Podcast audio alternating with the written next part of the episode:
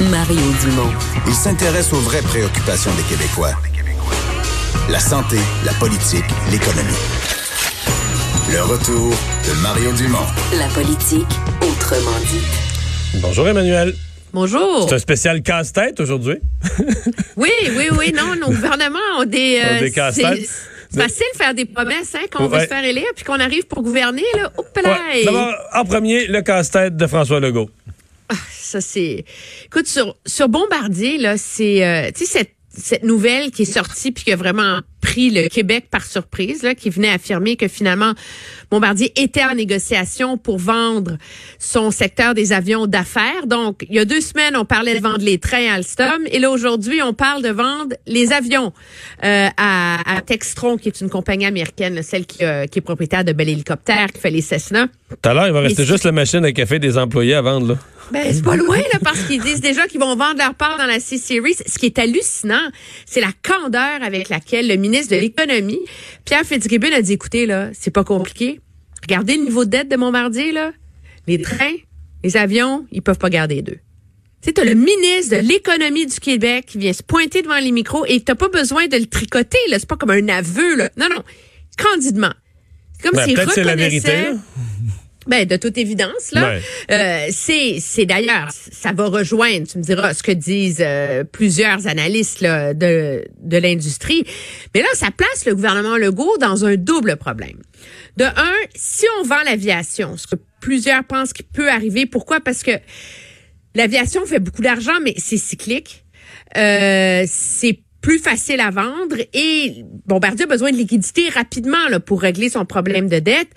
En ce moment, les négociations, c'est compliqué avec Alstom en Europe. Puis si tu vends Alstom en Europe, tu as un processus réglementaire avec l'Union européenne qui peut prendre un an et demi. Et là, tu pas réglé ton problème de liquidité.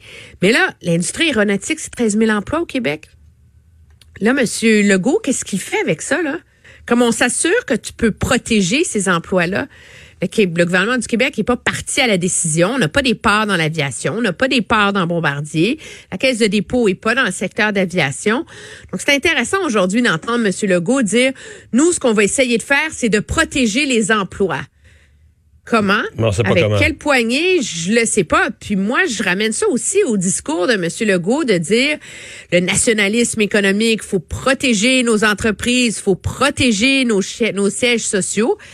Mais là, on se ramasse avec le problème d'un fleuron comme Bombardier, qui, oui, est mal aimé, qui, oui, euh, euh, il y a un bris de confiance avec les Québécois, etc. Mais on fera pas le procès des dirigeants Non, actuels. C'est quand même un fleuron de l'industrie québécoise. Et là, qu'est-ce que peut faire le gouvernement pour empêcher le départ de Bombardier? C'est un peu un aveu d'impuissance dans le discours Ouais, du, ouais, du gouvernement aujourd'hui. Ça, c'est le casse-tête de M. Legault. Il y a M. Trudeau qui en a un autre. D'ailleurs, ce matin, en interviewant Jason Kenney, il m'a parlé de ce projet en me disant qu'il attendait une décision d'ici la fin février.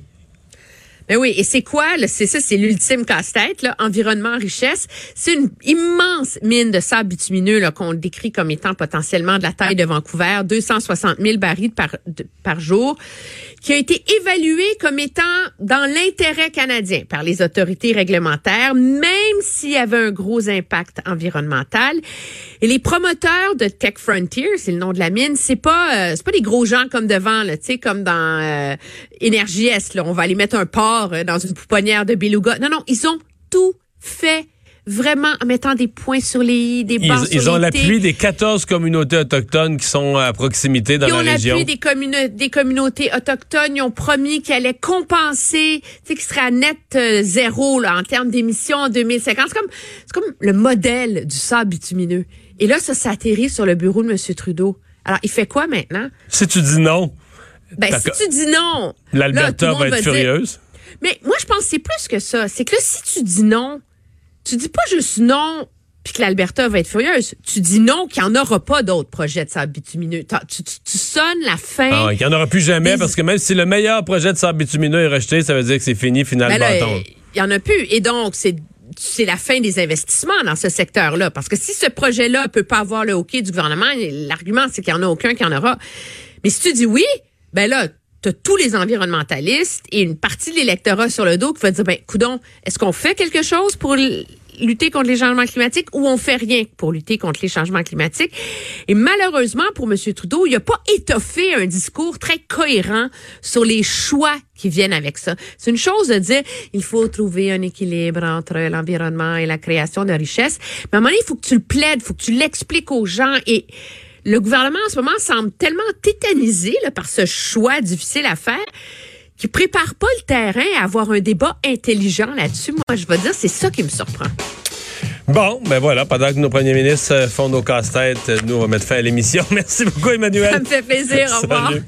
Euh, alors, Vincent, qu'est-ce qu'on surveille? Ben, ben, à 17 h en fait, dans quelques instants, on devrait avoir les premiers résultats. La moitié des résultats de la primaire dans l'Iowa. Et d'ailleurs, l'équipe d'hier soir, on sait que ça a été le, ça a été le chaos.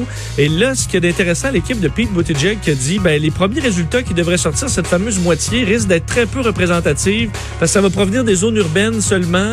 Donc, prenez pas ça pour du cash. Euh, alors, on attend ça dans les prochaines minutes. On verra est-ce que c'est Bernie Sanders qui sort, qui sort premier, est-ce que c'est Pete Buttigieg? Les deux s'étaient déclarés gagnants euh, hier. Alors, euh, à suivre. Et on parlait à Pierre Paulus un peu tôt aujourd'hui. Sachez que sa motion a été acceptée par les, euh, par les libéraux. Finalement, Bill Blair a confirmé que ça allait de l'avant. Donc, il y aura une commission sur les cas de libération conditionnelle. Merci Vincent. Merci à vous d'avoir été là. On se retrouve demain, 15 h.